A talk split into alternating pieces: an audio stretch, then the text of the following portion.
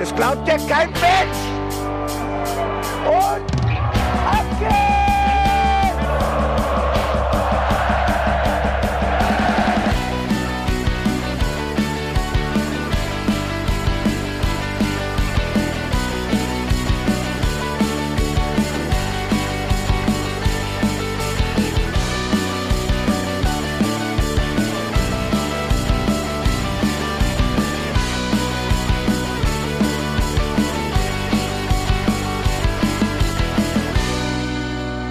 Über Mainz lacht die Sonne und über die Landeshauptstadt von Hessen. Punkt, Punkt, Punkt. Hier seid ihr richtig, wenn ihr Mainz 05-Fans seid. Das ist der Hinterhofsänger-Talk. Es ist Sonntag und wir sprechen über das Auswärtsspiel unserer 05er in Freiburg. Mein Name ist Felicitas Boos und ich habe wie immer kompetente Hinterhofsänger-Unterstützung an meiner Seite. Hallo Jan. Hallo, eine wunderschöne Referenz auf den Kicker-Ticker gestern, der einfach mal Mainz in Hessen verortet hat. Ein, ein Skandal, ein Skandal sondergleichen. Aber da reiht sich der Kicker ja in eine ruhmreiche Reihe äh, mit der Bild unter anderem ein. Also von daher ist jetzt nicht das erste Mal, dass das passiert ist. Freuen tun wir uns trotzdem auch, dass wir heute Unterstützung haben, denn wir haben ganz kompetente Hilfe eingeladen. Äh, Steffen Görsdorf vom Institut für Spielanalyse ist heute an unserer Seite in dieser Sendung. Herzlich willkommen. Danke, danke. Allein schon so viel Lob am Anfang macht mich fertig. Und äh, den Hessen-Knaller, den habe ich auch mitbekommen. Der war nicht schlecht. Der hat es bis nach, bis nach Potsdam geschafft. Äh, bis nach Twitter in meinen Fokus, ja. Ja. Wir werden heute über den einen Auswärtspunkt reden, den Mainz dann doch mal auswärts erregen konnte. Äh, es ja, kommt ja auch nicht so oft vor, haben wir jetzt diese Saison wirklich noch nicht oft erlebt. Vorher müssen wir aber über das sprechen, was unter der Woche passiert ist, denn es war ja doch ein bisschen lauter um unseren Verein. Ja, ungewohnte, äh, laute Kritik tatsächlich. Und zwar von Luca Kilian, der beim Geistblog-Echo gesagt hat, die Zeit in Mainz war ein lehrreiches Kapitel, das ich nicht nochmal aufschlagen muss. Das ist schon relativ heftig. Und was er dann oben drauf gesetzt hat, er ist ja nur ausgeliehen an den FC. Selbst wenn es mit einem Verbleib hier nichts wird, und damit meint er Köln, werde ich mich wohl anderweitig orientieren. Aber ich schaue erst einmal auf meine Aufgabe hier beim FC. Das habe ich so in dieser Art und Weise und schon gar nicht von einem Leihspieler jemals im Kosmos von Mainz 05 mitbekommen. Ja, vor allem, weil ja auch unter Bus Svensson die Mannschaft auch immer wieder betont, dass sie sich total wohlfühlt, dass eigentlich alles heile Welt ist. Und dann kommt so eine Aussage. Das fand ich auch mal äh, ganz interessant. Und wie gesagt, liest man ja auch über Mainz nicht so oft. Wobei Bo ja dann auch auf der äh, Pressekonferenz, als er darauf angesprochen äh, hat, wurde, damit reagiert hat, dass er sagte, Luca Kilian hätte nicht ganz so professionell gearbeitet, wie er sich das vorgestellt hat. Ja, ihm hat so ein bisschen die Einstellung gefehlt, ne? die Haltung eines Profis. Ähm, aber er hat halt auch gesagt, und das kann er halt auch nicht verneinen, dass Kilian ein guter Junge ist, der sich halt stark entwickelt hat. Und das hat er bei Köln offensichtlich getan, denn er ist eine feste Säule im Defensivverbund dort geworden. Und das jetzt auch nicht unter einem äh, anspruchslosen Trainer. Und die Kölner spielen auch eine Saison, ähm, die sie so eigentlich nicht so häufig spielen. Deswegen, ähm, ja, konnte hier sein Potenzial nicht in Gänze abrufen. Schade. Ähm, vielleicht führt das aber auch ähm, dazu, dass man sich bei Mainz 05 irgendwie ein bisschen hinterfragt und sagt, okay, warum hat das vielleicht auch mal nicht gepasst? Apropos hinterfragen, wie siehst du das denn, Steffen? Auf jeden Fall sollte man es aus mehreren Perspektiven mal betrachten. Sowohl Spieler, Verein als auch Cheftrainer. Wirklich mal, also zwangsläufig wird es am Ende dieser Saison ein Gespräch zwischen dem Spieler und Verein geben, der dann klar benennt, du. Ähm, Wird eine tolle Stimmung sein, du ganz tolle Stimmung da vor Ort. Ich glaube. Luca, schön, dass du da bist. Ist ein bisschen so wie, wie zum Rektor zitiert werden. Genau. Weißt du? Und da so ein Abschlussgespräch, bloß wo es darum geht, äh, wolltest du damit jetzt die Ablösesumme drücken? Plus Druck auf Köln auslösen, äh, dich wirklich rüberzuholen, weil du weißt, sonst äh, gibt's Prügel. Ja? Nein, also man muss ja auch wirklich hinterfragen, wie überführt man die Spieler aus einem eigenen Nachwuchs in den Profikader oben rein? Was gibt man denen mit? Wie macht man denen auch klar, du musst jetzt mehr liefern? Also ist schön, dass die Tür zur Profimannschaft aufging, du jetzt in der Kabine mit sitzen darfst, mit trainieren darfst. Das ist jetzt aber noch nicht die Spitze des Eisbergs. Ne? Du bist gerade im Basislager angekommen, herzlichen Glückwunsch, hier hast du dein Trikot und jetzt gib aber auch Gas. Kilian ist ja nicht Jugendspieler bei uns gewesen. Nee, ich, ich meine bloß, also wenn wir über jüngere Spieler und äh, Leute aus dem eigenen Nachwuchs sprechen, ne, die wir hier reinholen in den Verein, dass man da auch viel mehr klar machen muss, was kommen muss. Ein praktisches Beispiel, was mir gerade direkt ins Gedächtnis schoss, Thomas Bräuch. Ähm, Ja. Der lange auch selber sich in diesen Schutz meinte, ah, der böse, kalte Fußball hat mich kaputt gemacht, ich konnte da nicht stattfinden. Und jetzt haut der Interviews raus, wo er selber sagt, naja, also wenn wir ganz ehrlich sind, so viel Schuld hatten jetzt die Trainer auch nicht immer nur. Das war schon auch ich, derjenige, der gesagt hat, hallo, ich bin Thomas Bräuch, der Mozart so ungefähr. Er hat zwar nie laut gesagt, aber er ist in die Kabine mit dem Mindset rein und hat gesagt, hört mir zu, äh, ich bin jetzt hier 21, äh, ständig kommt der Kapitän und irgendwelche erfahrenen Spieler zu mir und sagen, du, du musst dich mal ein bisschen entspannen, du musst äh, die Dinge auch anders sehen, auch mal Kritik annehmen vom Trainer als auch von uns. Wir wollen dir auch helfen. Und er sagt, ey, komm, ich bin's. Ja? Ich bin hier die Nummer eins. Ich äh, dribbel euch alle aus auf dem Trainingsplatz und völlig überraschend klappte es im Spiel nicht. Nun weiß man nicht, was bei Kilian ähm, die Nummer ist. Also, was hat dazu geführt, dass Bo Svensson gesagt hat, mir hat die professionelle Einstellung gefehlt? Das kann ja durchaus sein. Wie nimmt er das Training als solches an damals, ne? Oder wie hat er es angenommen? Wie hat er sich da präsentiert? Wie war es im Spiel? Wie hat er die kleinen Dinge?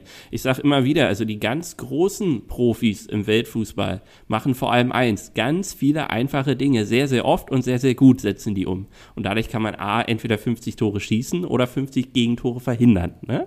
Ähm, bei den großen Verteidigern. Und sei es, man ruppt mal jemanden um. Ne? Und ich glaube schon, dass er die Chance in Köln deshalb zweifach gut angenommen hat. Erstens, er wusste, er kommt in einen Verein, der eine Katastrophensaison hinter sich hat und allgemein keine glorreichen Jahre und wusste, wenn das da packt, also mit allem, was er hat, reingeht, dass er wirklich eine Chance hat unter dem neuen Trainer. Und Baumgart ist ja nun wirklich ein brutal ehrlicher Trainer. Er sagt jedem ins Gesicht, was ihm nicht passt und was besser gemacht werden muss. Und es kann dann der Magen Notfalls auch dem eigenen Hund, ne? Das muss man Genau, halt richtig. dazu sagen. Ne? Und der Also, Hund wiederum ihm dann auch sagt, komm mal runter. Ja. ja. Setz dich hier nicht auf mein Gesicht. Das genau. ist nicht angemessen. Und ähm, dass da zwei zueinander gefunden haben äh, im richtigen Zeitpunkt. Also es ist nicht abwegig, äh, dass Baumgart zu einem frühen Zeitpunkt dann auch gesagt hat, hör mal Keule, äh, du hast in meinem Kader nichts zu suchen, mir, mir fehlt die professionelle Einstellung. Ne? Und Wobei die beiden sich natürlich auch kannten, ne? Also Richtig. ich meine, Kilian, der auch in Pader Entschuldigung, der auch in Paderborn zuvor äh, zum Profi gereift ist, der ja Richtig. tatsächlich aber äh, beim, beim BVB ausgebildet wurde, da übrigens unter äh, Benny Hoffmann unter anderem, mit dem zu, sogar zusammen A-Jugendmeister geworden ist. Benny Hoffmann, unser U19-Trainer. Also hier gab es ja auch Kontakte, ähm, wie er sich hätte weiterentwickeln können. Und man muss, glaube ich, dazu auch sagen, Kilian ja auch eine Corona-Erkrankung gehabt bei Mainz 05. Also auch das kam ja noch on top obendrauf. Ähm, Das ist natürlich, ähm, sind alles Faktoren, die dazu geführt haben, dass er sich vielleicht nicht ganz so wohl gefühlt hat, obwohl vordergründig erstmal natürlich die Gegebenheiten gut waren. Richtig. Also es ist ein bunter Strauß. Deshalb, also da muss man dann wirklich ein ehrliches Gespräch mit dem Spieler führen, um hoffentlich auch als Verein das zu akzeptieren. Also es ist eine schöne Breitseite gewesen. Also muss man wirklich so raushauen. Habt ihr auch, äh, das war keine sensible Wahrnehmung von euch, sondern das muss man erstmal auch so formulieren in der Öffentlichkeit. Dann als Verein sagen, sag mal, jetzt mal ehrlich, äh, woran hat's denn gehakt? Sag's mal. Ne? Und auch der Trainer dann bestimmt mal sagt, sag mal, Kian, ähm, habe ich dir persönlich auf den Schlips getreten oder wo hat's gehakt? Und dann äh, das anzupacken. Ja. Ja, und dann kam ja, und deswegen hat das vielleicht noch ein bisschen mehr ähm, für Stimmung gesorgt, ein weiteres Statement. Aber vorher gab es noch ein anderes Statement. Es war, es war ja quasi eine Reaktion auf eine Reaktion. Und zwar hat Robin Zentner gesagt, er könnte sich vorstellen, seinen Vertrag zu verlängern. Das ist ja erstmal eine schöne Sache. Und das hat zuvor auch bereits Dominik Kor gesagt, der als Leihspieler hier ist. Was für mich aber übrigens ein Unterschied ist. Ein Leihspieler, der sagt, oh, ich könnte mir vorstellen, bei dem Verein zu bleiben, so ähnlich wie Kilian, nur ohne gegen Frankfurt auszutreten, äh, das ist für mich eine andere Nummer. Ja, vor allem bei Chor kommt ja auch noch mal dazu, dass er ja im Sommer auch, nachdem seine Leihe verlängert wurde, gesagt hat, er ist hier noch nicht fertig. Also es Ja. passt ja auch so in sein Narrativ. Ne? Das Ja. hat er ja auch, glaube ich, ganz geschickt äh, gemacht. Ähm, bei Robin Zentner war es einfach so, glaube ich, dass da jetzt wieder so ein bisschen äh, die Ketten gerasselt werden äh, als Stammtorhüter bei uns aktuell und dann kam eben das Statement von Finn Dahm hinterher, was ja eigentlich kein offizielles Statement war, sondern mehr so, ich lasse das mal ganz ganz ja subtil einfließen, weil ich weiß, es liegt an der richtigen Stelle und daraus wird eine Meldung gemacht. So ist es ja letztendlich auch passiert. Äh, und Finn Dahm hat ganz klar gesagt, dass er sich überlegt, den Verein im Sommer zu verlassen. Was ja eigentlich nichts Überraschendes ist. Der Gute ist 23, ist U21 Europameister und hat keine Spielpraxis. Also gar keine Spielpraxis. Und da ist der erste Punkt, wo ich sage, okay, warum werden jetzt solche Gespräche auf einmal in der Öffentlichkeit geführt? Finde ich merkwürdig. Also ich deswegen auch Robin Zentner. Also warum äh, sagst du jetzt in der Öffentlichkeit, du könntest dir vorstellen, deinen Vertrag zu verlängern? Ähm, das, du bist Stammtorwart, alles gut, das musst du gar nicht machen. Warum tust du das? Äh, also, und dass sich dann der Ersatztorwart gezwungen sieht, zu sagen, du, also ähm, ich werde dann wohl gehen, ist total nachvollziehbar. Und wir haben es ja jetzt auch schon seit einem Jahr angekündigt. Also entweder du machst äh, Finn Damm jetzt zum Stammtorwart, vor allen Dingen nachdem er halt einen Titel geholt hat, oder du musst ihn zwangsläufig verkaufen. Und äh, das war ja schon die Frage vor der Saison. Dann habe ich mich gewundert, dass er sich auf die Bank hat setzen lassen. Und jetzt hat er im Winter nochmal abgewartet. Also sehr viel mehr Geduld darf er eigentlich nicht zeigen. Er ist 23. Wann will er denn dann den, den Sprung zum Profitorwart schaffen? Ja, da muss ich auch an das denken, was du eben gesagt hast, Steffen, äh, weil das ist immer die Frage, was wird dann von so einem Torwart auch erwartet? Ich meine, Robin ist jetzt schon lange bei uns äh, und Finn ist halt jetzt frisch im Profikader, hat aber jetzt auch schon länger Zeit gehabt, sich zu beweisen. Wie geht man damit um? Das ist der Klassiker, ne? Also wie spricht der Verein auch mit den Spielern? Ne? Also, was wir richtig gesagt haben, da, da sind ja gerade scheinbar zwei Spieler, die sich nicht abgeholt fühlen, ne? Äh, von, von den Vereinsmitarbeitern. Also, wer spricht mit seinem Stammtorhüter eigentlich im Punktovertrag? Wer spricht mit dem ja. zweiten Torhüter über Perspektiven? Also man hätte ja längst eine Leihe auch organisieren können, die halbwegs die Interessen des Spielers waren, als auch die des Vereins mit Kaufoption, ohne Kaufoption ähm, etc. pp. Und da sind wir, also unter der Woche gab es ja auch die ein oder andere Diskussion zwischen äh, München und Dortmund über Wertschätzung, ja, die halt nicht nur über einen Kontostand definiert wird und deutlich günstiger zu verbuchen sind, wenn man öfter mal anruft, scheinbar bei einem Spieler, wie es einem geht. Und das zu systematisieren, vor allem als kleinerer Verein, äh, also jetzt Mainz versus Bayern, ähm, zu sagen, hör zu, was wissen wir über unsere Spieler? Sind wir schon zufrieden, wenn das Gehalt pünktlich überwiesen wurde, ist das unser höchstes Maß an Wertschätzung. Und äh, überlassen wir, wir es dem Spieler alleine klarzukommen. Was ja offensichtlich bei Kilian, wir hatten es angesprochen, nicht funktioniert hat. Ähm, selbst bei Stammspielern der Austausch so nicht ganz gegeben ist, abseits, wenn das Trainerteam mit Spielern spricht. Zum Verein gehören ja immer noch ein paar mehr, ob das ein Sportdirektor, Manager, Vorstand, Sport. Äh, also es gibt ja viele Visitenkarten im Verein, ähm, die bedruckt werden.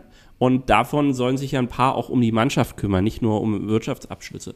Und da sollte man dringend drüber nachdenken, vor allem wenn man halt wie Mainz ja eigentlich sich über andere Dinge noch definieren will als über das vermeintlich kalte Profigeschäft und den Ergebnisbericht äh, am Wochenende und den Tabellenstand in der Tabelle. Ja. Also als Einzelspieler suchst du irgendwann Hilfe von außen. Entweder ein externer Spielerberater, äh, ein externer Trainer, um zu fragen, ob man dann halt woanders hinwechseln kann irgendwann. Oder äh, gleich das komplette Land verlässt und in eine andere Liga geht. Ja. Ja, und wie man äh, auch mit unzufriedenen Spielern umgehen kann, das haben wir schon eigentlich in der Woche davor erlebt, in der Mateta dann nämlich gewechselt ist. Ne? Mateta fest verpflichtet von Crystal Palace, wo dann hier viele aufgeatmet haben und gesagt haben, ha, Gott sei Dank, das Kapitel ist vorbei. Ähm, da natürlich das Extrembeispiel, wie ein Spieler, ähm, für den es erst sehr, sehr gut lief, äh, dann zulässig wurde und eben keine professionelle Haltung mehr an den Tag gelegt hat und wo dann auch der Verein und das Umfeld in Gänze gesagt hat, schön, dass du weg bist. Aber das ist ja zum Beispiel etwas, was weder bei Finn Dahmen noch äh, bei Luca Kilian so gewesen ist, ähm, dass die sich in der Öffentlichkeit oder auch mit ihren Leistungen auf dem Platz so weit ins Abseits geschossen hätten, dass man sagt, oh gut, dann geh halt. Reisende soll man nicht aufhalten. Das ist ja bei beiden eben nicht der Fall. Ich würde da auch den Kreis zumachen und sagen, für uns Fans ist Matete ein lehrreiches Kapitel, das wir dich nochmal aufschlagen ja, müssen. genau das. Und ich würde auch sagen, an der Stelle machen wir eine kurze Pause, nehmen einen Schluck Wasser und äh, dann sprechen wir über das Auswärtsspiel gegen Freiburg. Wie ist sein Verhältnis oder dein Verhältnis zu äh, Babak? Ist das eine echte Männerfreundschaft? Männerfreundschaft. Männerfreundschaft. Würstchen, Bier und Crap by the Piep.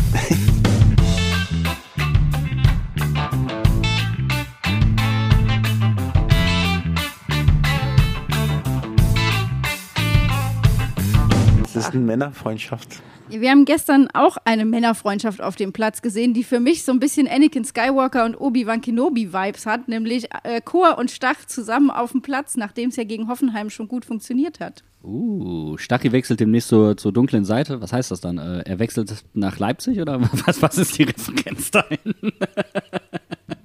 Nein, er darf keine persönlichen Bindungen haben, damit die Macht in ihm stark wird. Ah, okay, okay, okay. Ein, äh, wer, wer ist in dem ganzen Szenario eigentlich Baby Yoda? Paul Nebel oder? Ja, oder Johnny Burkhardt. Johnny Burkhardt ist, ist äh, der Baby Yoda, ja. Startaufstellung. Wir sprechen über das Spiel. Wir verlieren uns nicht in Star Wars-Details. Ähm, ich habe schon gesagt, Chor war von Anfang an auf dem Platz. Äh, Lee hat Boetius ersetzt. Was hat sich dadurch äh, für das Mainzer Spiel eigentlich so ein bisschen geändert, auch in deiner Wahrnehmung, Stefan, von außen vielleicht? Noch auf jeden Fall stärkeren Zugriff. Also ich bin tatsächlich Stach-Fan von seinem Gesamthabe. Ich fand ihn bei der U21 schon immer klasse, ähm, weil der dem Spiel teilweise so die rustikaleren Varianten, die einigen Sechsern heutzutage abgehen, mit reinbringen. Ähm, ich fand es ein super Transfer, ich glaube, hatte ich Janne auch vor der Saison gesagt. Ähm, Mainz wird viel Freude an ihm haben weil es glaube ich auch ein Spieler ist, der eben nicht zwangsläufig sehr schnell zu RB Leipzig wechselt, äh, sondern in den Reihen der Mainzer erhalten bleibt. Und für mich, also vor allem für eine sehr körperliche Mannschaft wie Freiburg, ne, äh, perfekter Gegenspieler. Also wenn ich allein schon immer sehe, dass bei Freiburg der Höhler äh, die meisten Zweikämpfe geführt hat in der Mannschaft, weiß ich ja schon, wo das Elend anfängt. Also die sind ja ab der ersten Linie giftig und griffig. Und da so ein Und vor allen Dingen das auch bundesligaweit. Lukas, Ja. äh, Lukas Höhler ist der mit den meistgeführten Zweikämpfen, ich glaube sogar mit den meistgewonnenen Zweikämpfen Richtig, richtig. in der Fußball-Bundesliga. Ne? Also da ist richtig Griffigkeit im, im Zentrum. Genau. Und da dann mal so einen entspannten Typen wie den Herrn Stach auf den Platz zu stellen, da äh, wissen auch die Gegner, heute wird es wenig Freude geben, aber viel Kontakt. Und äh, nicht ohne Grund haben sich die beiden ja auch souverän beide gelb abgeholt. Ja? Also das ist schon, also Ja. ich hätte es eher auf die rustikale Bud Spencer Terence Hill Ebene gebracht. Ja, also vier Nackenschellen und ein Halleluja am Ende. Ja? Vor allen Dingen, weil Dominik Kor natürlich auch kein Kind von Traurigkeit ist, der Richtig. auch gerne mal zulangt und danach den Schiri fragt, warum er denn jetzt gepfiffen hat. Äh, wunderbar eklig an der Stelle. Das ist so ein Spieler, den man als, als äh, eigener Fan super findet und als gegnerischer Fan absolut zum Kotzen. Ähm, so einen Spieler liebt man dann besonders und Dominik Kor ist genau so ein Spieler. Und Stachy hat aber noch eine Qualität, die ich herausstreichen möchte. Er hat nämlich Offensivqualität. Also vor allen Dingen die Distanzschüsse von ihm sind halt eine absolute Waffe. Das heißt, unsere Standards sind auf einmal auch wieder gefährlich. Und er kann vorbereiten. Äh, Das haben wir auch schon öfter gesehen, seine, Spezialis äh, seine Spezialität, der Cutback zurück in den 16er. Als Achter kann er nämlich auch sehr gut funktionieren. Und das, was ich vorher angekündigt hatte, wenn Chor zurückkommt, wird es eng für Barrero, ist eingetreten. Barrero ist nämlich nicht mehr in der Startelf. Und man muss ehrlicherweise zugeben, zu Recht. Vollkommen zu Recht, weil er zu unsicher am Ball ist, ähm, nicht die nötige Ruhe am Ball mitbringt und dann auch nicht die technischen Fertigkeiten, naja, sagen wir mal, er hat sie vielleicht, aber halt nicht auf den Platz bringen kann, weil er eben zu unruhig ist. Auch wenn sich das, wie du letzte Woche gesagt hast, gegen Hoffenheim gebessert hat, ja. Aber ähm, das reicht einfach noch nicht, um in der Bundesliga im Zentrum ähm, eine tragende Säule zu sein. Mir hat der Auftritt von Chor auch gut gefallen, weil einfach zu sehen war, dass er auch viel mitdenkt, mitarbeitet, äh, den Ballweg anzeigt und klar auch sagt, wir haben ja letzte Woche darüber gesprochen, dass viel über die Außen gespielt wird und fast nichts übers Zentrum geht. Aber er hat die Räume aufgezeigt und das ist, glaube ich, auch was, was die Mannschaft im Moment gut gebrauchen kann und vielleicht auch so ein Punkt, warum es in der ersten Halbzeit gut funktioniert hat. Ja, äh, Chor ist vor allen Dingen jemand, der unheimlich gut in der Absicherung ist. Das heißt, wenn ein Achter nach vorne geht, also ein Stach oder ein Lee oder auch ein Boetius, dann rotiert er dahinter und schließt sofort den, den, den Raum, der sich dahinter öffnet. Und der andere Achter weiß sofort, okay, jetzt darf ich Chor nicht von der Seite weichen, weil sonst ähm, reißt sich hier ein Riesenloch auf. Und das passiert Chor einfach nicht. Der hat da auch ein Auge drauf, dass er ihn mitziehen kann. Und deswegen hat mir gestern zum Beispiel auch Lee sehr, sehr gut gefallen. Ähm, weil er, du merkst es richtig, er wird an die Hand genommen. nicht, dass Stachy das nicht könnte, aber ähm, bei Chor hat das aufgrund der Erfahrung nochmal eine andere Selbstverständlichkeit. Und äh, Stachy wird da definitiv hinkommen, bin ich von überzeugt. Für mich hat er die besseren Anlagen noch als äh, Dominik. Einfach auch körperlicher Natur, muss man einfach dann auch mal so frank und frei sagen. Und deswegen ähm, eine wunderbare Harmonie, die da im Zentrum war und auch für mich ausschlaggebend dafür, dass wir in der ersten Halbzeit so gut waren. Und das hat dann nämlich auch Lee ermöglicht, immer wieder nach vorne auch mitzupressen, diese situativ rausrückenden Achter, sodass sich das teilweise dann als ähm, 3, ähm, 3-4-3 interpretiert hat, weniger als 3-5-2. Aber wie gesagt, das war dieses situative Rausschieben, das Lee ermöglicht wurde, aufgrund der Absicherung auch von Dominik Kor. Freiburg war ja in der ersten Halbzeit eher ein bisschen schwach. Äh, Steffen, woran hat das gelegen? Kann man das so irgendwie pauschal an irgendwas festmachen? Der Klassiker ist ja dann erstmal äh, den Gegner runterzumachen, dass er ganz schwach war oder seine Dinge nicht hinbekommen hat. Man muss ja dann auch mal ehrlich eingestehen, ähm, dass Mainz es gut gemacht hat. Plus, also man, man lässt sich ja auch immer vom sportlichen Erfolg der Freiburger in der Tabelle davon blenden, dass sie ja äh, eigentlich einen Weltfußball ja dann spielen müssten, wenn man fast eine ganze Saison unter den ersten vier ist. Ähm, Freiburg ist jetzt aber auch keine Mannschaft, die sagt, ich möchte konstant 60 Prozent Ballbesitz oder noch mehr eigentlich Ballkontrolle haben und das Spiel für sich dominieren, sondern die, die geben in den ersten 10, 15 Minuten gern volle Kapelle da sind sie auch meistens äh, in den letzten zwei Seasons auch mit die erfolgreichsten Mannschaften, wenn es um Tore geht. Ich glaube, diese Saison haben sie schon acht Buden allein in der ersten Viertelstunde gemacht. Ähm, machen dann aber entweder den Sack zu erstmal, weil das äh, Tor gefallen ist. Oder sie sagen dazu, jetzt fahren wir mal kurz den Puls runter, den Gegner haben wir jetzt für 15 Minuten geschockt und dann wollen wir mal sehen, ob sie wieder rausrücken, um dann noch ein paar Konterattacken zu setzen. Weil über spielerische Rhythmus halt, ne? Also, also Ja. so, so dominieren sie halt den Rhythmus im Spiel. Ich Richtig. glaube, das ist so das, das, das, das, das Stichwort. Erstmal, und das finde ich, da haben wir, das haben wir sehr, sehr gut gemacht, weil wir halt in dem Moment voll Knallgas gegeben haben, ähm, konnte Freiburg das nicht machen. Und das Richtig. war, man hat eigentlich den, ähm, die Spritze dem Anästhesisten in der Hand umgedreht, könnte man sagen. Und das mögen die nicht, weder im OP-Saal als auch auf dem Platz. Und ähm, da, dann hast du schon mal ein Problem, weil also die großen spielerischen Lösungen aus der Innenverteidigung heraus hat Freiburg nicht. Die stehen halt, allein die letzte Kette steht halt immer unglaublich tief. Also damit sind sie erfolgreich, weil sie dadurch sehr wenig zulassen, also an Hochkarätern. Ähm, dann die Sechser sind zur Hälfte eigentlich auch nur für die Arbeit gegen den Ball. Also im Spielaufbau werden die meistens komplett ignoriert. Da läuft ganz viel über links, äh, über Sportskamerad äh, Günther.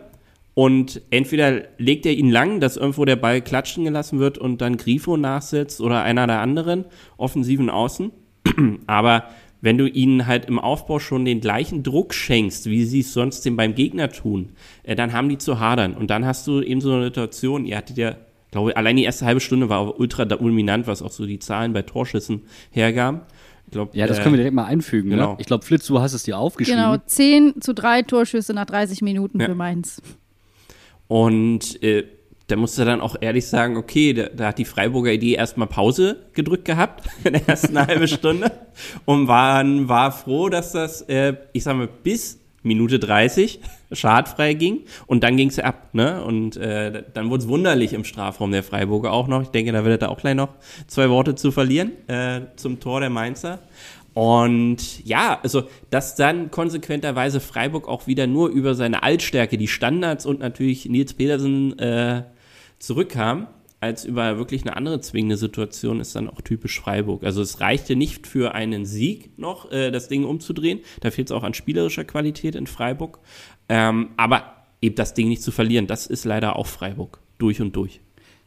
um das einmal kurz anzuführen, deswegen ist ja auch Schlotterbeck momentan so unfassbar outstanding bei Freiburg, weil er eben eine gewisse spielerische Intelligenz auch nach vorne mitbringt, die man so eigentlich in Freiburg nicht kennt. Und deswegen gerät er auch so schnell in den Fokus von größeren Vereinen wie jetzt dem BVB oder angeblich auch Bayern München und hast du nicht gesehen. Aber ähm, das ist halt das, was, was Schlotterbeck gerade so auffällig macht, um das mal kurz zu ergänzen, weil der macht natürlich auch einen sehr, sehr guten Job, auch wenn er gestern kurz einen Aussetzer hat und auf einmal Johnny Burkhardt frei durch war und Flecken kurz das Gesicht hinhalten musste, was ähm, brillant gehalten war. Und das bringt mich nämlich zum entscheidenden Punkt.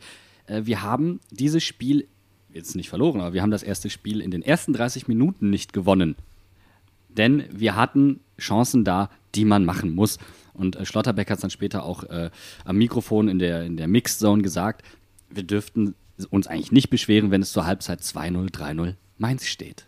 Ja, und da kriegen dann wir Mainz-Fans wieder graue Haare, weil es einfach, wir haben ja jetzt schon öfter drüber gesprochen, Johnny Burkhardt ist in letzter Zeit echt unglücklich, hatte ja auch wirklich so ein bisschen Formtief, aber gerade gestern hatte ich das Gefühl, er kommt da wieder raus, weil er einfach zweimal, dreimal in Situationen war, wo er eigentlich das Tor direkt machen kann und dann hat einmal Flecken seine Birne hingehalten und einmal legt er sich den Ball zu weit zur Seite und kommt nicht mehr richtig zum Torabschluss. Und das sind so unglückliche Situationen oder auch Karim, der einfach zu langsam nach vorne manchmal läuft oder dann den Ball nicht in der entsprechenden Situation abgibt. Das ist so nicht nur unglücklich, sondern auch teilweise wirklich unklug und schade. Dann, weil wir hätten wirklich einfach viel mehr Tore in der ersten Halbzeit schießen können als ein irreguläres Tor. Ja, und das ist halt das Problem. Wenn du schon so viele Chancen hast und als eine Mannschaft, die nicht so viele Chancen nutzt, ähm, musst du halt eigentlich sagen, du musst an der Effektivität arbeiten. Und wenn das die beiden Stürmer gerade nicht können, dann musst du eventuell mal etwas schneller aktiv werden. Und jetzt hast du nicht nur Bürgsoch verpflichtet, sondern du hast Ingwarzen zurückbekommen, zu dem uns der liebe Steffen aus allernächster Nähe eine ganze Menge erzählen kann gleich. Und äh, Adam Soloy ist auch wieder zurück. So, und du merkst, ah, aber das ist ein Spiel, wir kommen schon flach auch aufs Tor zu. Johnny Burkhardt ist zweimal durch gewesen. Vielleicht sind wir einfach mal mutig. Birchsoch, ähnlicher Spielertyp wie Karim Unisivo. Wir geben dem jetzt mal ein Päuschen zur Halbzeit.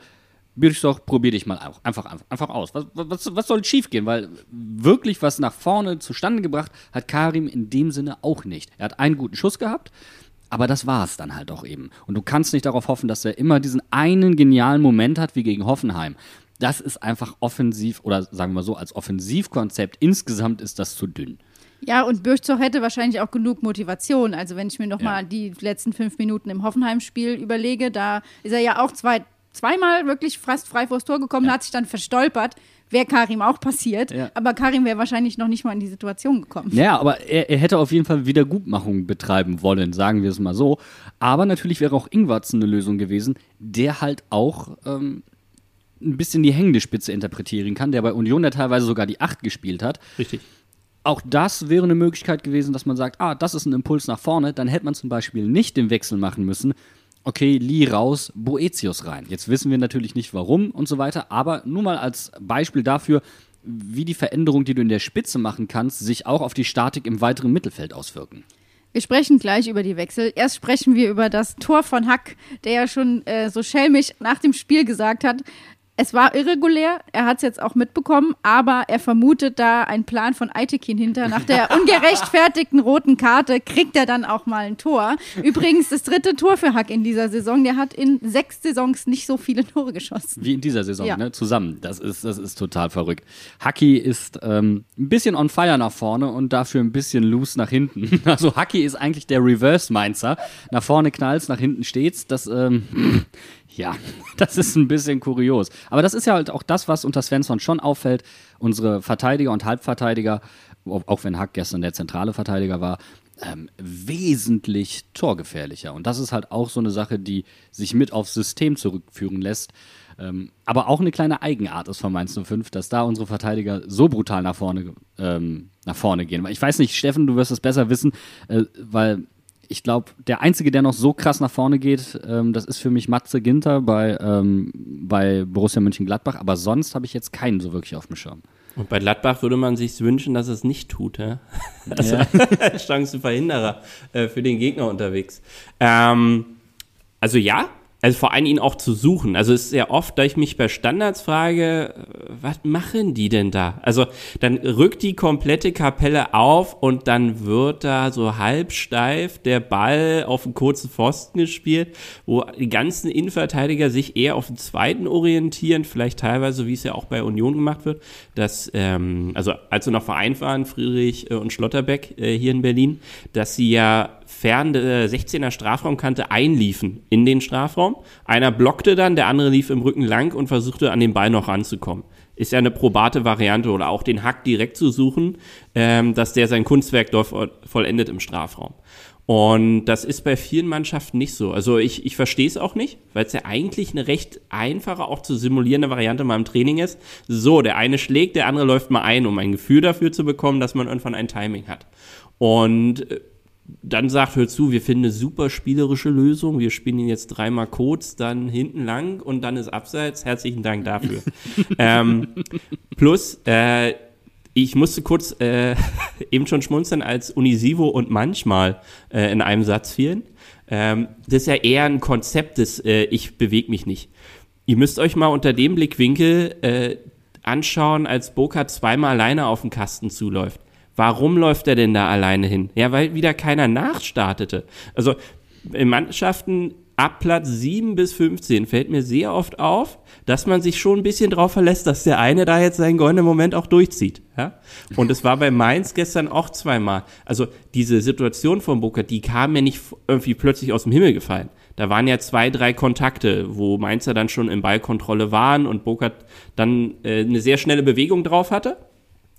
Und wo ich mir denke, Mensch, Ball fern könnte auch mal nachstarten. Ja? Und dann sagt er zu, äh, zieh nach. Ich glaube, bei der zweiten Aktion von äh, Burkhardt ist es traumhaft, weil Unisivo guckt wirklich sekundenlang hinterher, ohne eine Regung im Körper, ja, also bis auf Kopf und Augen ähm, und reißt dann die Arme hoch, warum er den denn jetzt nicht nimmt.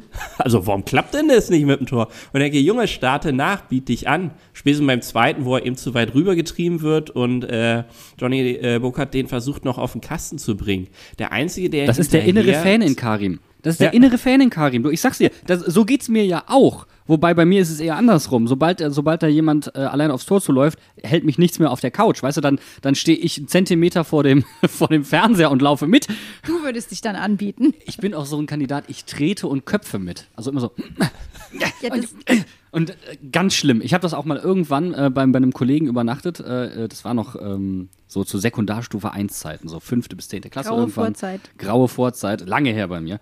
Und dann, ähm, äh, er hat irgendwie alles kommentiert und ich habe im Bett Fußball gespielt. Das war eine sehr coole, weißt du, das war dann morgens um 8 Uhr hast du mit dem Kicken angefangen, danach hast du ein bisschen FIFA gezockt, bisschen Obst dabei gemampft und danach bist du müde ins Bett äh, und den ganzen Tag Fußball gehabt. Und so ist Karim. Karim ist genau so. Das ist so, als wenn er den ganzen Tag nur Fußball macht und am Ende vom Tag steht er da als Fan und sagt, ja, mach ihn doch. So, so ist Karim. also sollte er unter der Woche einfach keinen Fußball machen, Ja, damit genau. er am Wochenende da steht, wo er hingehört. Genau, damit du seine ganze Ja, eben nicht nur schon im stehen, Training ne? entlädt. Ja, Ja, genau. nicht nur stehen, du hast recht. Ja, was du gerade gesagt hast zu Schlotterbeck äh, bei Union ist nämlich das Spannende. Äh, Freiburg ist seit dieser Saison nämlich extrem offensiv stark bei Standards. Sie sind gefährlich bei Standards. Und das ist auch eine Personalie, die durch Schlotterbeck entsteht, der auch noch ein äh, torgefährlicher Verteidiger ist. Aber ähm, nicht er war gestern ausschlaggebend für, für den Treffer, den dann später Freiburg erzielt hat, um genau zu sein, ja. Nur, nur mal die Zahl dazu. Äh, 16 äh, Tore Freiburg nach Standards. Ähm, ist wirklich immer ihre Bank, äh, dass sie seit zwei, drei Jahren nichts mehr mit dem Abstieg zu tun haben. Ja? Vorher war es halt äh, Sportskamerad Petersen, der gerne mal der Zielspieler dann war. Aber äh, dieses Jahr, wie gesagt, vor allem die Innenverteidiger dann auch mal wieder mittendrin im Geschehen. Wir gucken noch mal kurz auf dieses äh, ja, irre irreguläre Tor von Alexander Hack, weil das war ja dann doch ein, erstmal ein bisschen Verwirrung. Ähm, zuerst war ja die, war, wurde ja vom VAR überprüft, da haben wir hier in Mainz alle schon gedacht, oh Gott, das wird eh aberkannt, weil der VAR entscheidet sich eigentlich im Prinzip immer gegen Mainz. Ja. Dann wurde das Tor gegeben und dann kommt nach dem Spiel raus, der VAR hat einfach die falsche Sache gecheckt, nämlich Handspiel und es war kein Handspiel, sondern Abseits. Ja, aber weißt du warum? Und da, das fand ich so stark von Schlotterbeck, dass er es auch hinterher gesagt hat. Er hat sich entschuldigt und gesagt, ich habe das Falsche gefordert. Und das ist nämlich genau der Punkt, wo du merkst, es bringt dir einfach gar nichts, vehement eine Sache einzufordern, weil dadurch eventuell der Fokus auf die eigentliche Tatsache verloren geht. Und so ist es dann gewesen. Der war, hat keinen Fehler gemacht. Das ist so wie Lügen, aber ich habe es gar nicht gesagt. Also du, du verschweigst die Wahrheit einfach, weißt du? Der hat das äh, Handspiel gecheckt. Hat gesagt, nö, war kein Hand. Danke, kann weitergehen. Und hat halt nicht nochmal separat das Abseits gecheckt. Ja, und dann passiert das. Bringt dir einfach nichts, irgendwie vehement was einzufordern. Ja, aber für mich ist es dann auch symptomatisch Mainz 05. Du machst die Dinger selber nicht vernünftig rein. Dann macht's halt einer irregulär, aber in dem Fall hast du dann Glück. Aber Freiburg, äh, Freiburg gegen Mainz und der, der Videoschiedsrichter, das ist äh, gelebte Bundesliga-Historie. Da werden Torhüter von Klopausen geholt. Also das ist. Und die Freiburger fühlen sich da natürlich ein klein wenig verarscht, weil es immer auf ihre Kosten geht gegen uns. Wobei wir wirklich sagen müssen, du hast es gerade gesagt, Mainz hatte in dieser Saison bisher gar kein Glück äh, mit dem Videoschiedsrichter. Aber naja, gut, so ist das halt. Und das fand ich, und da möchte ich an der Stelle mal kurz einhaken, das fand ich wirklich schlimm. Sky und auch die ARD, auch The Zone, keiner war in der Lage, dieses Spiel unabhängig von dieser Entscheidung zu betrachten. Und jeder Reporter hat jeden Spieler nach dieser Szene gefragt und alle haben natürlich das Gleiche gesagt, bis irgendwann der Gottvater der Argumentation, Christian Streich, der Debatte ein Ende gesetzt hat und gesagt hat, mit dem ersten Satz, als er danach gefragt wurde, ja, war nicht wesentlich. So, danke. Es gibt mehr, es gibt mehr Aspekte, unter denen man ein Fußballspiel betrachten könnte, als eine Fehlentscheidung. Äh, vor allen Dingen, wenn das Chancenverhältnis so krass war, es so viele Großchancen gibt. Ähm, das ist mir medial einfach viel zu kurz und zeigt auch für mich so ein bisschen das Problem, das die Sportberichterstattung momentan hat.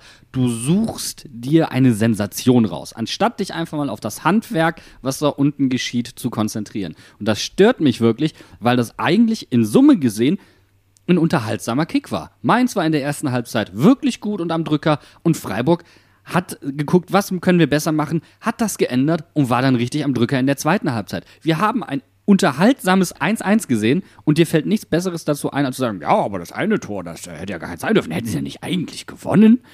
Das ist einfach, Entschuldigung, da kriege ich ein bisschen Herpes. Ich verstehe deine Aufregung total. Ich bin aber auf der Seite der Journalisten.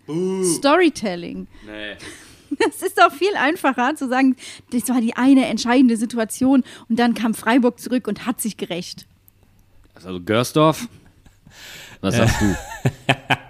Bevor ich mein Votum abgebe, vielleicht hört es gleich raus. Da hat er einerseits ein Fußball-Sachverständiger gesprochen und dann Berichterstattender, ne? Und äh, du musst halt sagen, auf welches Team willst du dich kaprizieren? Ähm, die Ahnung von der Sportart haben oder wie man halt ein Spiel überträgt. Und äh, Christian Streich hat halt gesehen, also 90 Minuten war dieser Punkt hier maximal glücklich verdient, so ungefähr. Ähm, und mit viel Zucker obendrauf, dass wir hier sogar noch einen Punkt mitnehmen durften. Vor allem nach der ersten halben Stunde. Und die anderen sagen, geil, morgen schreibt die Bild drüber, dann haben wir schon in der Berichterstattung drinne. Und dann machst du eben aus fünfeinhalb Minuten, zweieinhalb Minuten Wiederholung vom Kamerabild. Ähm, ich habe ungelogen mir abends auf YouTube nochmal angeguckt, wie denn der Keller arbeitet. Ja? Weil ich es selber nicht glauben wollte und habe mir dann so eine fünfminütige Zusammenfassung, wie das da so alles aufgebaut ist und wie viele da sitzen. Und dann ging es auch wirklich zweieinhalb Minuten um das Thema Abseitslinie und was man da alles für Möglichkeiten hat. Ist ja noch sehr viel Manuelles. Ne? Und dass da keiner selbst, also in der Situation, wo Haki im Abseits steht und der Ball ja bei ihm landet, dass da keiner parallel sagt, Mensch, leg doch mal die eine Linie an oder so, wir gucken doch Die mal. hätte sie ja gar nicht gebraucht. Ja, ich meine ja bloß, also das war zu offensichtlich. ey. du, ein Handwerker holt auch erstmal einen Zollstock raus und sagt, könnte ein halber Meter sein, aber ich gucke noch, ob es ein ganzer Meter ist. Ne? So, guck mal, und das ist das Problem. Steffen, du hast das Problem erfasst. Im Kölner VR, im, im Kölner Keller sitzen zu viele studierte Menschen und zu wenig Handwerker. Da holt keiner mal einfach prophylaktisch den Zoll. Ich kann mir auch so wirklich so einen Maurermeister vorstellen, der so Augenmaster vom Bildschirm steht und sagt, ne, das ist abseits, Kollege. Das ist abseits. Schön die Maurerritze noch in die Luft hält. Der DFL täte ein bisschen mehr Maurerritze gut. Da muss man immer beim, äh, beim äh, Hassshaming für den Keller klar unterscheiden. DFL legt Kabel und Bildschirme, ja, Technik. DFB macht Schiedsrichterwesen, ja. Also der Maurer oder der Hochstudierte, der vorm Bildschirm sitzt, das ist DFB-Party. Und ähm, da muss man immer ganz genau unterscheiden, weil das machen sie selber auch in den Dialogen. Und deshalb klappt es vielleicht auch so nicht im Keller. Ja. Vielleicht haben wir hier ein Mysterium aufgedeckt. Wer weiß. Absolut. Das ist die Lösung, liebe DFL, lieber DFB. Also ihr könnt euch jederzeit bei uns melden. Wir stellen euch die Idee zur Verfügung. Wir kennen auch ein paar sehr nette Handwerker, die ein sehr gutes Augenmaß haben. Ich glaube, es gibt auch im Mainz 5 Fanshop einen Zollstock mit Wappen. Einfach mal dem DFB einen Vereinszollstock schicken. Ich glaube, Kommt das richtig gut an im Keller. Sehr, sehr gut kommt das an. Ich glaube, dann fallen ganz viele Entscheidungen gegen dich aus. Aber du hast vorhin einen Satz gesagt, ähm, den, der mich aufhorchen hat lassen. Äh, du hast gesagt, ein glückliches Unentschieden, so nach den ersten 30 Minuten. Auf Summe habe ich es schon als gerechtes Unentschieden dann wahrgenommen. Trotzdem muss man sagen, ein gerechtes Unentschieden kann trotzdem ärgerlich sein, oder? Also jetzt mal ganz trocken gesprochen, Mainz hätte ja mit einem Sieg fast einen Haken hinter die Saison schon setzen können, wenn's, wenn wir uns auf das Normalziel Klassenerhalt kaprizieren. Ja? Und dann kann man sagen, hör zu, was machen wir jetzt die nächsten ähm, Spieltage noch? Wo wollen wir denn da hin? Sind wir ehrlich? Äh, blicken wir auf die Tabelle? Ja, da geht schon nach oben noch was. Äh, mit einer ganz tollen Wundersaison, so wie die sich da alle zurecht stolpern. Nach unten hin, vor allem wenn man die Ergebnisse sieht, die unten nehmen sich die Punkte gegenseitig, bleiben aber im gleichen Trott. Also die, die sechs, die da jetzt unten stehen, die werden wahrscheinlich auch am Ende der Saison die Sache auswürfeln miteinander. Und der eine oder andere äh, verflüchtet sich noch. Und jetzt ist es doof, dass es halt nicht geklappt hat. Weil jetzt äh, nächste, äh, am Freitag könnte es ein bisschen, naja, anders ausgehen, äh, die Partie. dass man sagt, man steht da immer, immer noch mit der gleichen Punktzahl trotz neuem Spieltag da. Und äh, Das ist dann ärgerlich. Vor allem, was ich eben schon meinte, ähm, wenn, wenn Burkhardt nicht alleine auf den Kasten zuläuft, sondern vielleicht noch ein oder zwei Flügelpartner bei der Aktion dabei hat, ähm, könnte vielleicht der zweite Ball dann endlich mal ins Tor reingehen, weil da ist Mainz die Saison noch unter dem Durchschnitt, also knapp so 32 Prozent aller Tore fallen als zweiter Ball. Also es gab schon einen Torschussversuch, der Ball kommt aber noch mal in die Reihen der abschließenden Mannschaft und dann wird ein Tor erzielt. Und da ist Mainz zum Beispiel bei 27 Prozent. Also da könnte viel mehr rausgeholt werden. Das ist bei diesem Thema einfache Dinge machen. Ne? Also dann auch mal nachstarten, wenn ähm, Johnny Burkhardt einen Ball äh, erobern konnte und sich offensiv ja scheinbar zum gegnerischen Tor aufdreht, dann könnten ja vielleicht noch zwei andere auf die Idee kommen mit Nachgehen. Dass Mainz nicht, wie ich, Barca oder Bayern like, den Strafraum mit acht Mann überlädt und hinten ist ein einsamer Streiter, der noch die Ketten zusammenhält, äh, die eine, die er selber in der Hand hält. Okay, geschenkt. Aber zu sagen, hör zu, äh, der komplette linke Flügel ist verwaist. Äh, wir haben ja eigentlich auch jemanden auf links stehen, der gerade keine Funktion hat. Warum geht denn der nicht mit? Um sei es, den Ball zu erobern oder zumindest eine Option zu geben. Oder ich glaube, Böze ist halt so eine, ähm, gan, nee, Barrero eine ganz unangenehme Situation. Ich glaube, steht 1-1 um die 75. Minute herum. Und sie kommen noch mal richtig an Strafraum. Die komplette Kapelle ist sogar mal dabei. Zwei Stürmer im Strafraum. Und äh, Barrero kloppt das Ding dann, glaube ich, über Stadiondach. Ich weiß, ich weiß nicht mehr, was er machen wollte, ob er tatsächlich rechts äh, außen den Ball reinschippen wollte oder was auch immer. Aber das Ding ist so unangenehm dann auf Stadiondachhöhe äh, hochgegangen, statt einfach als flachen Ball auf Außen zu spielen und dann eine Flanke zu suchen, um dann entweder im Gewusel zuzuschlagen, das heißt, der magische Hack legt nochmal nach, oder ein Stürmer tatsächlich mal seiner Pflicht nachkommt. Ja, und ja aber so fallen auch die Tore übrigens, ne? Gegen Hoffenheim zum Beispiel nachgegangen, Lee, der in die Tiefe mitgeht, so dass Unisivo auch mal ablegen kann. Es war natürlich auch wundersam, dass Unisivo schon zufällig vorne stand.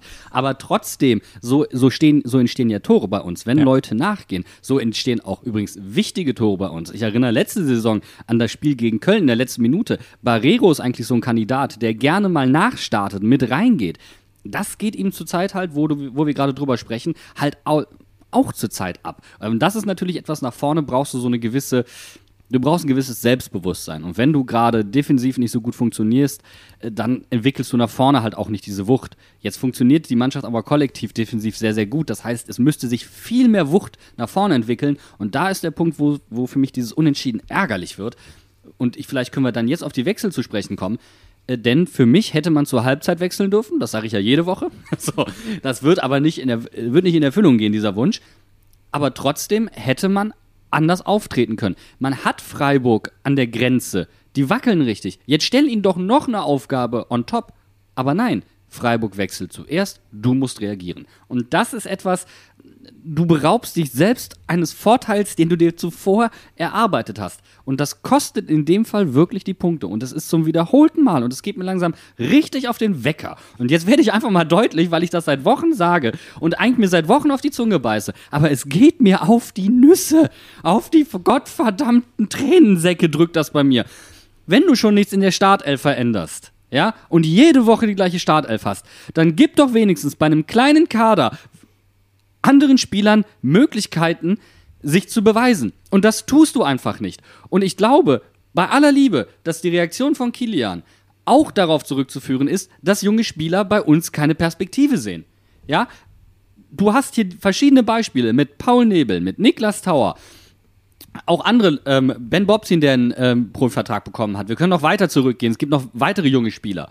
Das heißt ja nicht, dass du die jetzt von jetzt auf gleich verbrennen musst. Nein, aber gib ihnen doch mal regelmäßige Einsatzmöglichkeiten. Aber es sind ja nicht nur junge Spieler. Ich meine, Finn Dahm hättest du auch mal im DFB-Pokal einsetzen können. Sorry, dass ich gerade mal so einen Rant ablasse, weil das geht mir wirklich seit schon seit der Rückrunde auf die Nerven dass, dass du diesen Spielern einfach keine Perspektive bietest. Du, du bietest einem Ersatztorwart, der einen internationalen Titel gewonnen hat, keine, keine Perspektive, mal irgendwie zu agieren. Und du kannst das alles nicht mit leistungsbezogenen Daten untermauern. Und das stört mich dann. Bo Svensson spricht davon, ja, es wird ähm, eine Leistungsgarantie geben, aber er stellt offensichtlich nicht nach Leistung auf. Ähm, er möchte das NLZ näher an den Profikader führen, setzt aber viel weniger Jugendspieler ein, wechselt dafür Adam Soller in der 86. Minute ein. Das sind Dinge, die sind für mich nicht erklärbar. Es sind für mich frappierende Punkte, denn sie gehen Hand in Hand für mich mit der Mainzer DNA. Junge Spieler einsetzen und entwickeln. Wie soll sich ein junger Spieler entwickeln, wenn er keine Spielzeit bekommt? Das macht logisch gesehen keinen Sinn. Und sie haben gesagt am Anfang, sie möchten gerne eine Entwicklung, die ergebnisunabhängig funktioniert. Was wir jetzt haben, ist für mich Ergebnisfußball. Auf jeden Fall würde das dahingehend das untermauern, dass wir sagen, wir haben nur positionsbezogene Wechsel, wir Ja. haben späte Wechsel. Äh, Ingwatzen und Adam kommen in der was 85. Minute zusammen. Warum, warum, also was, was, was tut Adam Soller für dieses Sp- Spiel? Also ich meine, auch du, Steffen, war, ne, sorry, ich frage jetzt einfach mal nach deiner Perspektive, auch gerade wenn es um die Wechsel geht, da hätte man doch bestimmt auch mutiger agieren können. Also ja, Mut definitiv fehlte. Also man geht in die zweite Halbzeit wissend, dass Freiburg ja, wenn sie jetzt noch was reißen wollen, zumal sie zu Hause spielen, ja, definitiv mehr in die Offensive gehen müssen. Ne? Heißt, du müsstest ja zumindest auf den Flügeln sagen, oder auf jeden Fall willst du noch mal mehr Tempo von der Bank eigentlich bringen. Da würde ich halt einen jungen, schnellen Spieler bringen, ja. Oder haben wir nicht, haben wir nicht. Der Bürgstoch, der, der, der läuft nur 36 km/h, der Bürgstoch. Kannst knicken. Ähm, oder dann zu sagen, hör zu, du stellst auf jeden Fall nochmal einen frischen, sehr passsicheren Spieler wie Inge zum Beispiel auf den Platz, ja. Und der halt, weil du auch weißt, okay, Freiburg muss mehr Druck nach vorne geben. Wenn die was unterbinden, dann gibt's öfter mal einen Standard, weil faul äh, gespielt wurde. Dann kannst du Inge da hinstellen, der schlägt dir den auch noch schön rein und dann ist gut. Ne? Und dann suchst du nochmal abnehmen. Aber vor allem eben mehr Kontersituationen zu schaffen. Und dann gehst du aber ohne Wechsel rein in die zweite Halbzeit, ohne zu sagen. Und dann macht Freiburg das, was es halt muss. Wenn man mehr Druck braucht, brauchen wir noch frische Kraft. Und die gehen dann, glaube ich, in Dreierwechsel sogar. Ne? Also da kam ja gleich drei. Ich glaube, äh, ähm, wer kam da? Schade, Haberer Petersen kam. und Petersen. Ne? Gut, Petersen ist jetzt nicht fürs Tempo gekommen, sondern als äh, Zielspieler. Aber mit Haberer und Schade sind ja jetzt auch nicht die smoothesten unterwegs, sondern die geben ja auch schon mal ein bisschen Gas. Ne? Und dann reagiert man erst wieder. Erstens, weil ja auch das Tor gefallen ist, um die äh, vermeintliche Niederlage zu verhindern. Und das sind dann aber für mich auch schon wieder alles Wechsel gegen den Ball gewesen, nicht, nicht für den eigenen Abschluss. Und aus der Situation muss man sich befreien. Und was ihr auch schon äh, gesagt habt, ich vorhin auch schon mal habe anklingen lassen, es ist die komfortable Situation, dass Mainz die Gesamtsaison nicht gegen den Abstieg spielt. Das ist geil. Ne? Und daraus muss man aber jetzt auch zwingend mal was machen, weil es kann nächstes Jahr schon wieder anders sein. Je nachdem, was auf dem Transfermarkt passiert, ob sich jemand am Saisonbeginn verletzt, der jetzt dieses Jahr äh, Stammspieler ist, dann musst du ja zwangsläufig als Mainz auch nochmal kurz in Reihe 2 und 3 gucken. Vor allem da sitzen dann die Jungs aus einem eigenen Nachwuchs. Ähm, auf wen können wir uns denn verlassen? Und dann kommt wieder, ja, die haben zu wenig Erfahrung, die können wir jetzt nicht bringen. Da müssen wir nochmal äh, jemand von auswärts kaufen. Klasse. Ne? Bringen die doch jetzt, weil ich völlig gesagt habe, ihr geht mit einer 1-0-Führung gegen Mainz rein. Ihr könnt weder abrutschen unter irgendeine äh, böse Linie, ihr könnt nur nach vorne ausrutschen. Und das ist gerade das Angenehmste, was man haben kann, wenn man gegen Freiburg gewinnt, auf einmal an Platz 5 rumkratzt oder sogar an Platz 4. Heißt, bring doch einen Nebel da mal rein. Was soll er denn kaputt machen, außer vielleicht eine Torsituation kreieren, ne? Und dann zu sagen, hör zu, geil, hast dich bewährt, hast ist ich 35 Minuten, so vielleicht sogar 40 Minuten bekommen, weil äh, Jan schon meinte, zur Halbzeit wird hier nicht gewechselt, das machen wir so nicht. Aber dann bring ihn doch um die 60. einen jungen Spieler rein. Da sagt sich Freiburg, shit. Weil wir haben ja eigentlich auch den Plan, mehr Druck nach vorne zu bringen. Ja, ja Und schade. Freiburg macht's auf der Gegenseite. Sie bringen Ja. Schade zum Beispiel, ähm, der dann ähm, tatsächlich auch nochmal ordentlich für Dampf sorgt. Und jetzt stell dir nur mal vor, was das für einen jungen Spieler in der Entwicklung bedeutet. Der macht den entscheidenden Assist. Oder der gewinnt den entscheidenden Zweikampf. Oder der erzielt tatsächlich das entscheidende Tor. Ja. Was meinst du, was der für einen Entwicklungssprung macht? Aber stattdessen sitzen die bei uns auf der Bank und haben keine Perspektive. Sie haben schlichtweg keine Perspektive. Und das ist das, was mich so katastrophal stört. Und äh, ich, nach meinem Gefühl, Steffen, sind wir die Mannschaft, die am spätesten in der Bundesliga wechseln. Das ist nicht nur ein Gefühl.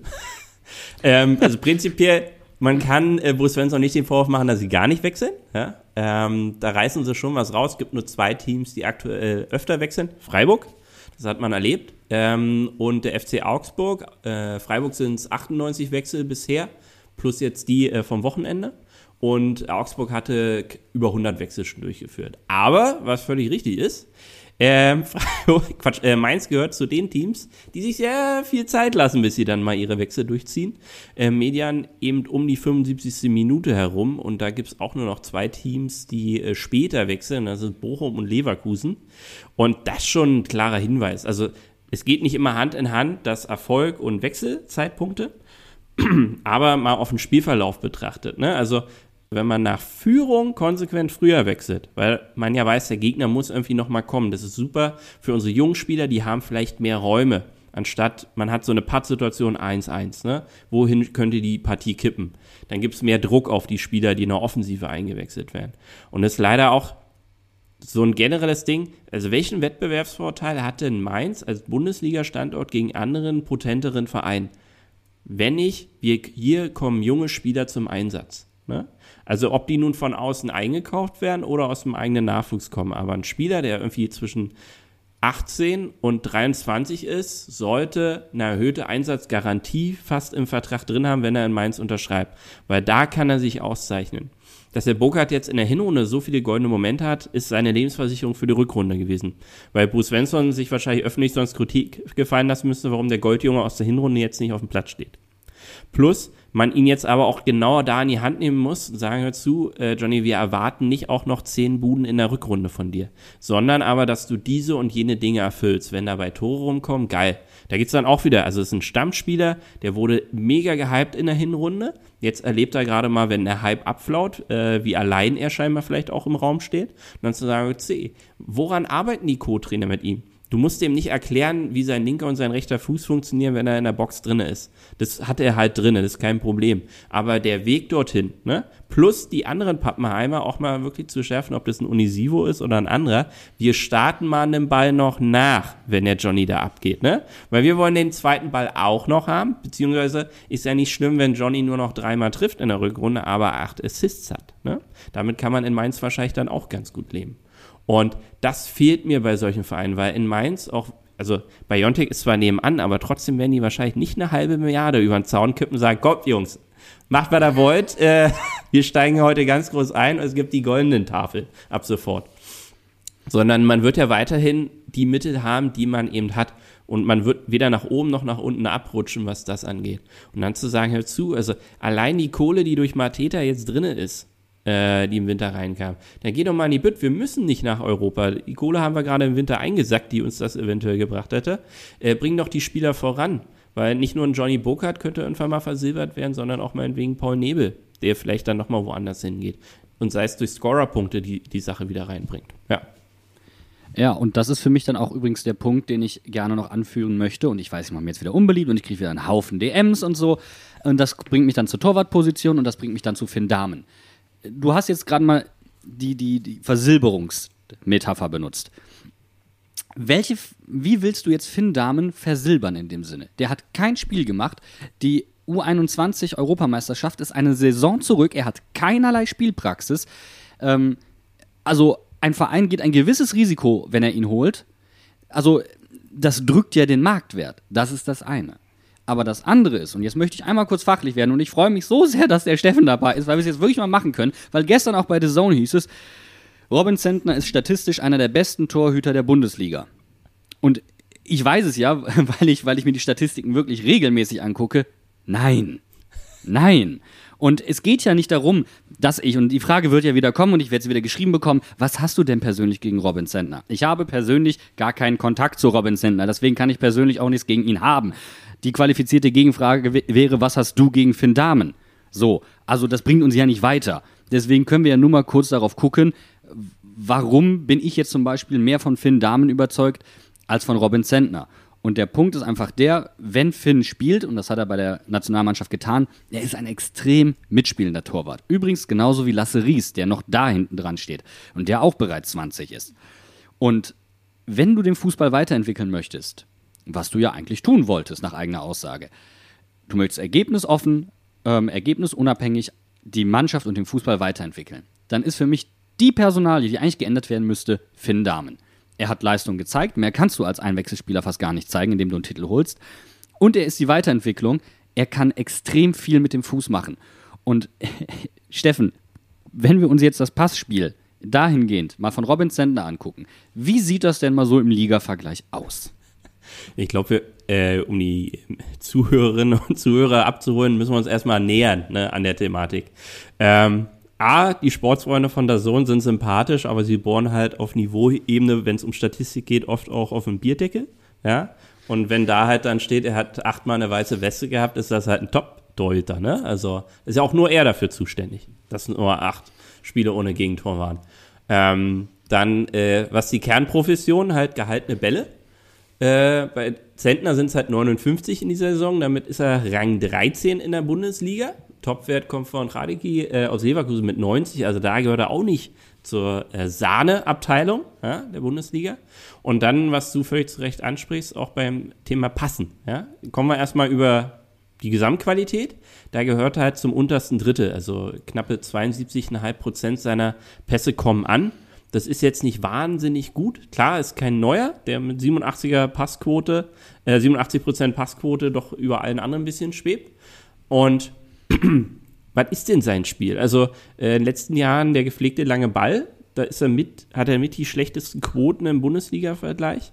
Äh, Also du meinst, er spielt viele lange Bälle, aber nicht qualitativ hochwertig. Richtig. Also, ich sag mal, äh, klar, also Teuter heutzutage spielt oft sehr so diese Medium-Pässe, so knappe fünf Meter äh, plus ein bisschen Zucker oben drauf.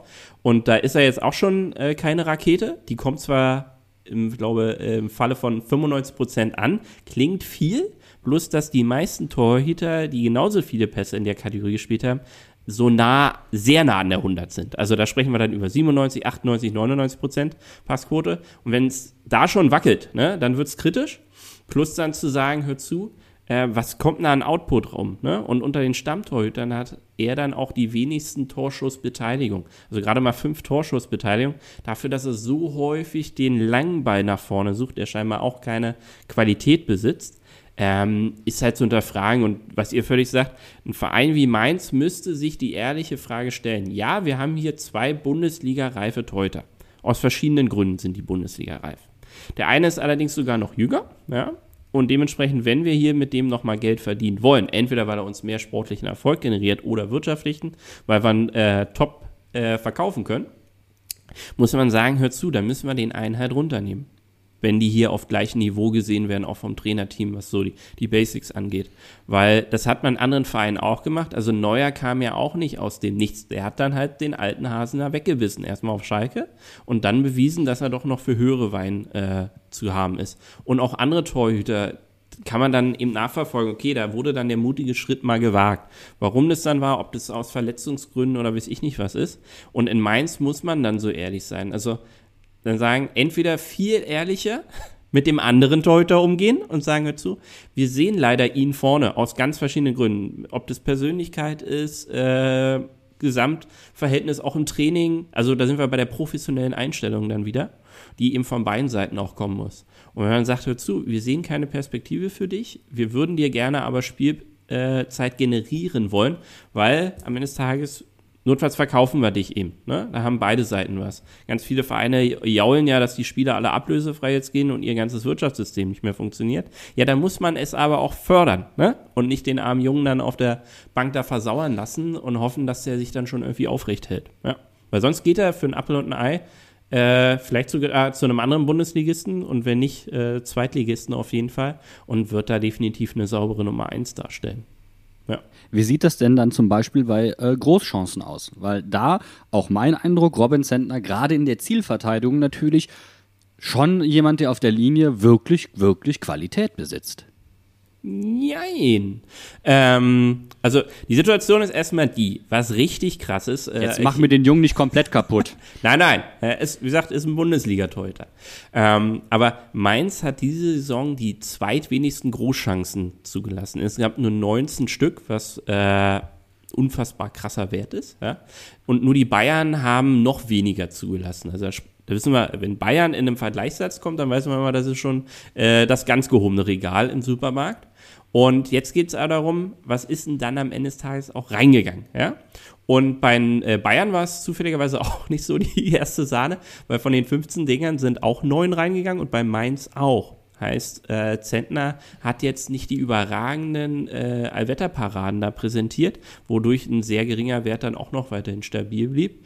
Und als Fun-Fact-Vergleich dann eben mal Bielefeld, ähm, die 27 Großchancen zugelassen haben, aber von denen nur 8 reingingen. Heißt, Sportsgrammat Ortega vor allem muss da unglaubliche Dinge auch auf der Linie vollbracht haben. Ähm, Ja, gegen uns zum Ja. Beispiel. Beispiel, ja.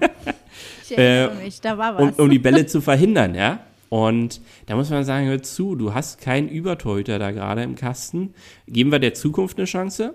Weil da musst du dann als Verein auch sagen, du löst dich von, der, von dem Einzelschicksal, Torhüter Zentner, und denkst nur im Sinne des Vereins. Welcher Torhüter bringt uns auf Jahre betrachtet mehr? Mindestens im Sinne von zwei, drei Spielzeiten. Und dann muss eigentlich äh, die Wahl gegen Zentner fallen, ist meine Einschätzung. Sagen wir zu, wir legen dir keine Steine in den Weg, aber äh, wir müssen auf ihn, auf den anderen setzen, sonst wird's, das, das geht nicht in unserem Modell sonst auf. Und da sind wir dann wieder beim Thema, äh, bitte kein Risiko eingehen, nicht, dass wir zu gute Ergebnisse am Ende erzielen. Ne? Ja, aber also natürlich, wir, wir wissen natürlich nicht, wie, wie ist die Persönlichkeitsfrage ausschlaggebend. Das, das können wir nicht einschätzen. Aber das sind jetzt mal nur so von außen betrachtet die Fakten. Weil es gibt faktisch tatsächlich auch meine Einschätzung und wir verfolgen das seit der Sommerreportage, das ist jetzt zwei Jahre her, wir- wirklich monatlich diese Statistiken. Da ist jetzt kein großer Wechsel dran. Robin Zentner arbeitet an sich, das ist alles nicht, nicht die Frage. Aber das ist halt genau das, was ich meine mutig sein. Mutig auch mal in den Wechseln sein. Und das ist halt eben der Punkt, wo du den Eindruck hast, okay, es wird eben nicht zu 100% nach Leistung aufgestellt. Und das sehe ich dann einfach problematisch, weil du, klar, du hast jetzt einen harmonierenden Kader, der da auf dem Platz steht, diese elf Stück, aber dahinter scheint es ja etwas zu rumoren. Und deswegen finde ich es dann kritisch, wenn sich Robin Zentner hinstellt und sagt, äh, Verlängerung, ja, kann ich mir, kann ich mir vorstellen das sehe ich kritisch deswegen, weil er natürlich um diese Daten weiß. Er kennt diese Daten und er trägt das jetzt öffentlich aus und zwingt damit ja quasi Finn Damen zu sagen, ähm, naja, dann muss ich gehen. Dann habe ich keine Perspektive mehr. Und nochmal, er ist 23 und äh, da gibt es jüngere Torhüter in der Bundesliga, ähm, die schon mehr Spielpraxis haben als er. Also er muss sich quasi nach einer Saison als U21-Europameister, die er jetzt auf der Bank bei der Bundesligamannschaft verbracht hat, darauf einstellen, dass er eigentlich safe zu einer Spitzenmannschaft in die zweite Liga wechselt. Weil anders, ich wüsste gerade nicht, welche Bundesligamannschaft das Risiko eingeht und ihn ohne Spielpraxis, ohne große Bundesliga-Erfahrung nimmt. Ja, und wenn du dann noch dazu nimmst, wie gewechselt wurde und dass unsere Nachwuchsspieler kaum Einsatzzeiten bekommen, ist das ja auch ein Signal an alle anderen Nachwuchsspieler. Absolut, das ist auch ein Signal Richtung Lasse Ries. Ja, also, also das ist nicht ganz so äh, unheikel, das Thema tatsächlich in meiner Wahrnehmung. Wir hatten das Thema Kaderpolitik vor, vor einigen Sendungen schon mal.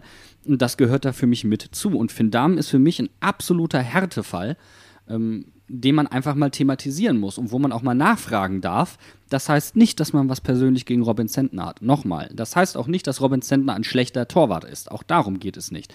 Es geht nur darum, was ist perspektivisch hier eine gute Lösung. Und für mich war auch schon Flo Müller perspektivisch gesehen die bessere Lösung. Für mich ist aber jetzt tatsächlich Finn Dahm nochmal ähm, der bessere Torwart als Flo Müller. Und dann stelle ich mir halt auch die Frage, kann Robin Zentner diese beiden Torhüter in Summe aufwiegen? Also ist er so gut, dass ich Flo Müller und Robin und äh, Flo Müller und äh, Finn Dahm am Ende abgebe? Teilweise unter Wert. Und da muss ich dann sagen, von außen betrachtet zumindest, hat er diesen Mehrwert nicht. Ist auf jeden Fall jetzt gut, dass das heute äh, die Sendung mit Steffen ist, dass wir das quasi faktisch alles untermauern konnten. Äh, also haben wir hier äh, Sendung mit der Maus gemacht quasi. Frag doch mal den Steffen.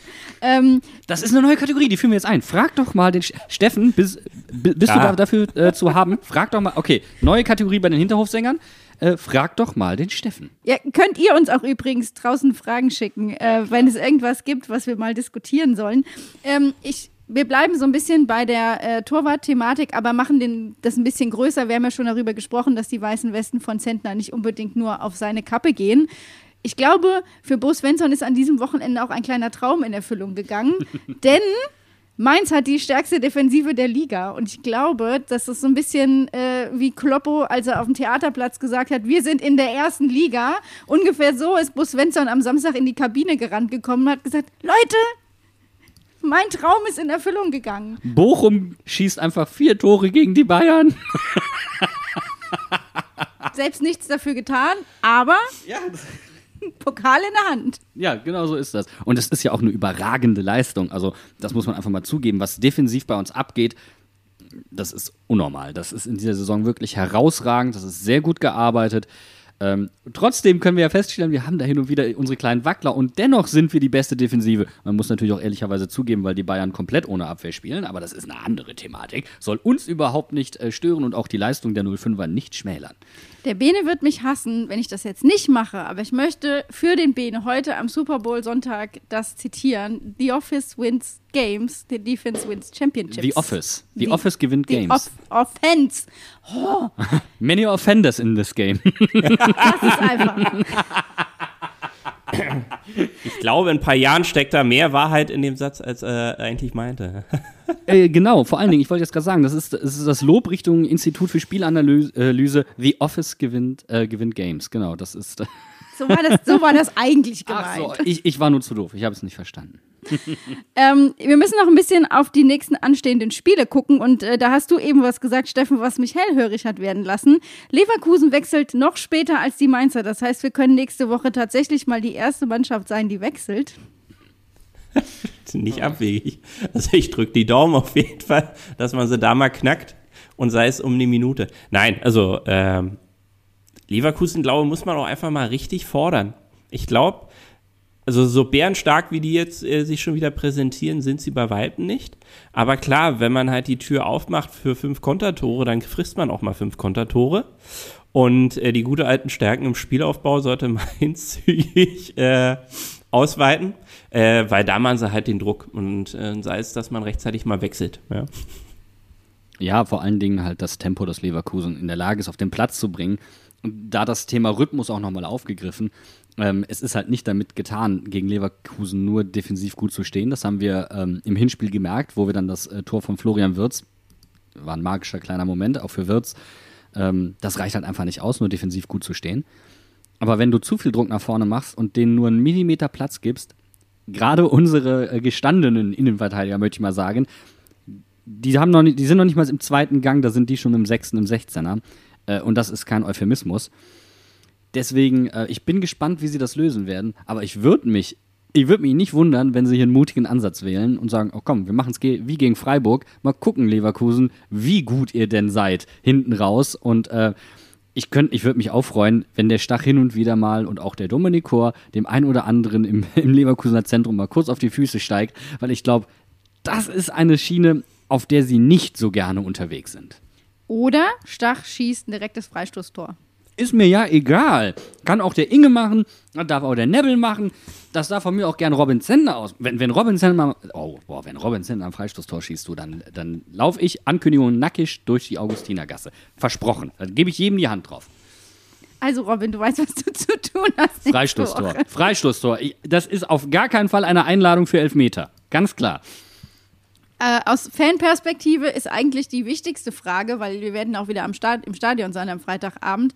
Fastnachtsspiel. Verkleiden wir uns? Es ist ja so ein bisschen dadurch, dass ja Corona und alles, die Saalsitzungen sind alle eingefroren.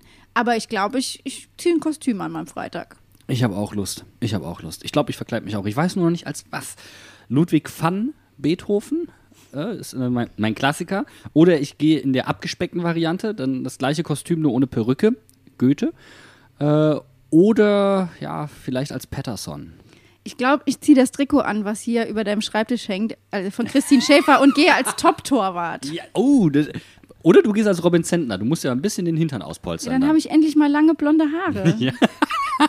Wenn du das, äh, bitte tu es. Bitte hol dir eine goldene Perücke und äh, zieh den Torwarttrikot an und geh als Robin Zentner. Ich würde es abfeiern. Legendärer Moment wäre das. Es wird auf jeden Fall, glaube ich, ein spannendes Spiel und an der Stelle verabschieden wir uns für die Woche. Steffen, vielen Dank für deine Zeit und deine Expertise. Ich denke, du hast ja äh, sehr viel Licht ins Dunkel gebracht. Vielen Dank. Ich habe zu danken, ich habe zu danken. Sehr gerne. Der Steffen gewesen. ist ja jetzt, Steffen ist ja jetzt dann öfter dabei, ne? Frag Steffen, es ist wirklich die Einladung, wenn ihr Fragen habt, ähm, gerne an uns schicken und falls äh, wir sie dann noch nicht direkt selbst beantworten können, dann auch gerne für Steffen oder gerne auch mit Steffen. Direkt mit dem Hashtag, zusammen. frag Steffen. Ja. Genau, Ja, frag das Steffen. ist sehr die, gut. So, Wunderbar. Guck, der macht unseren Job, der Sack. Deswegen machen wir jetzt Schluss. Deswegen verabschieden wir uns. Bevor er sich zu wohl fühlt hier, weil wir bauen ja den Nachwuchs gut auf, habe ich gehört. Wir haben nämlich das mit dem Mainzer-Weg und der Goldgrube verstanden. absolut. Also macht's gut. Tschüss. Ciao, ciao.